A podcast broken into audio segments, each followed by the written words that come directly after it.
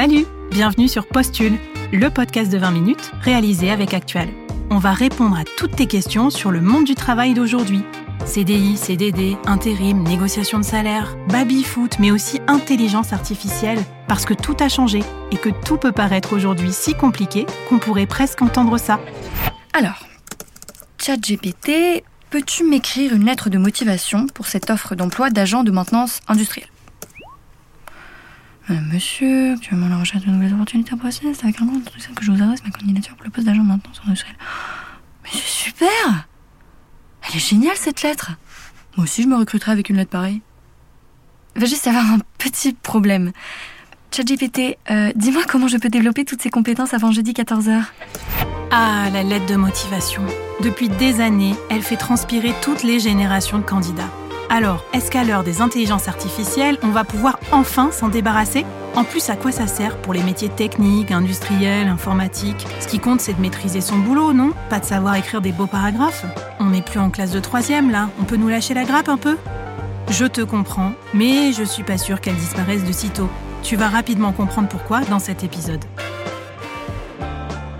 Tout d'abord, il faut comprendre que la lettre de motivation fait office de filtre pour le recruteur, entre le candidat qui a trop la flemme de candidater ou celui qui est vraiment motivé. Il faut parfois savoir se mettre à la place de l'entreprise.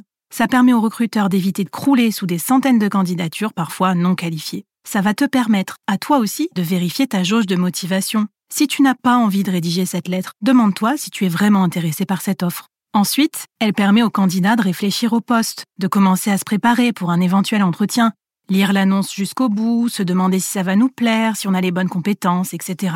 Si en commençant à l'écrire, tu te rends compte que tu réinventes une vie pour les besoins du poste, c'est sans doute que cette offre n'est pas idéale pour toi. Mais bon, c'est vrai que tous ces efforts pour au final ne pas être pris, ça peut être super frustrant. Alors qu'est-ce qu'on peut faire pour rendre cet exercice plus intéressant et en tout cas moins épuisant et maximiser tes chances d'être retenu pour un entretien? Conseil numéro 1, fais des recherches sur l'entreprise. Cherche les dernières actualités sur les réseaux sociaux, regarde le blog de l'entreprise, écoute un podcast avec l'un des dirigeants. Si tu mentionnes un de ces éléments dans ta lettre de motivation, tu feras sans doute partie du top 5% des lettres les plus performantes car peu de candidats font l'effort de vraiment la personnaliser. Conseil numéro 2, fais un email de motivation. Ton recruteur aura sans doute plus de chances de lire ta lettre si tu l'inclus dans le corps de l'email qui accompagne ta candidature ça te forcera aussi à employer un ton un peu plus casual, un peu plus naturel, un peu moins guindé qu'une lettre traditionnelle. Conseil numéro 3, fais-toi aider par une intelligence artificielle, puis par des proches, à qui faire relire ta lettre pour vérifier la formulation, le ton, l'orthographe. Assure-toi aussi de mettre ta patte, de laisser transparaître des émotions. Conseil bonus, inclut une recommandation. La lettre de motivation semble parfois être un exercice absurde. On écrit une lettre dans laquelle on raconte tout le bien qu'on pense, bah, de nous-mêmes. Alors si tu veux renforcer les chances qu'on retienne ta candidature, tu peux aussi y ajouter des choses sympathiques que tes anciens employeurs ont dit de toi. Une façon originale de te démarquer et d'inspirer encore plus confiance aux recruteurs.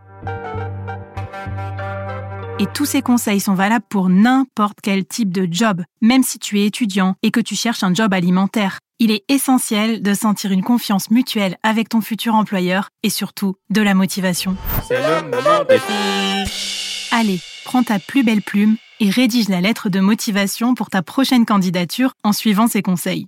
Une fois rédigée, arrête-toi deux minutes et lis-la à haute voix. Alors, comment ça sonne? Si ça n'a pas l'air naturel, reprends ta lettre pour la rendre un petit peu plus spontanée. C'est comme ça que tu obtiendras une lettre de motivation qui claque et qui donne envie de bosser à tes côtés. Et voilà, cet épisode de Postule est terminé. Mais attention, souviens-toi que le terrain professionnel est vaste et toujours en mouvement. Mais bon, ça tombe bien, parce qu'on a encore plein de choses à te raconter. On se retrouve vite dans un autre épisode pour que le monde du travail n'ait plus aucun secret pour toi. Pour d'autres bons plans, un petit conseil, va lire Vie Pro c'est la rubrique de 20minutes.fr soutenue par Actual, acteur majeur du travail et du recrutement en France. On va t'aider à mettre des paillettes dans ton CV. Allez, à bientôt